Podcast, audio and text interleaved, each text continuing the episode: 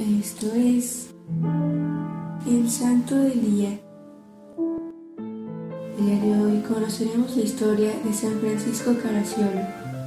Francisco Caracciolo nació en la región de los Abruzos, en Villa Santa María, Italia, el 13 de octubre de 1563 en una familia rica.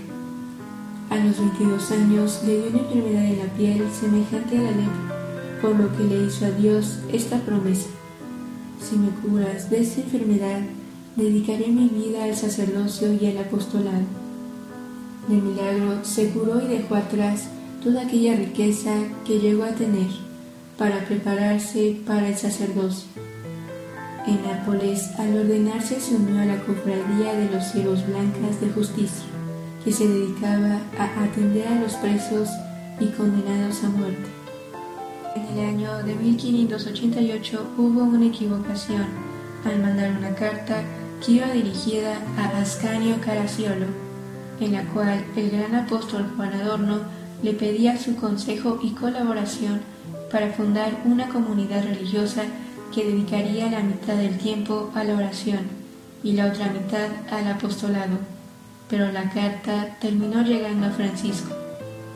Al leerla, Francisco se alegró pues era la comunidad que él había deseado por muchos años, por lo que con Juan Adorno fundaron la nueva congregación, dándole el nombre de clérigos regulares. Siendo así, los religiosos predicaron misiones por pueblos y veredas, además de hacer apostolados tanto en las cárceles como en los hospitales. Francisco llegó a ser nombrado superior general de la congregación.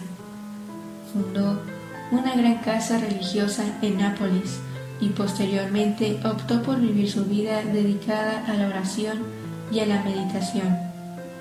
En su habitación en Nápoles lo encontraron varias veces en el suelo, con los brazos en cruz, en éxtasis, orando y mirando al crucifijo, absorto.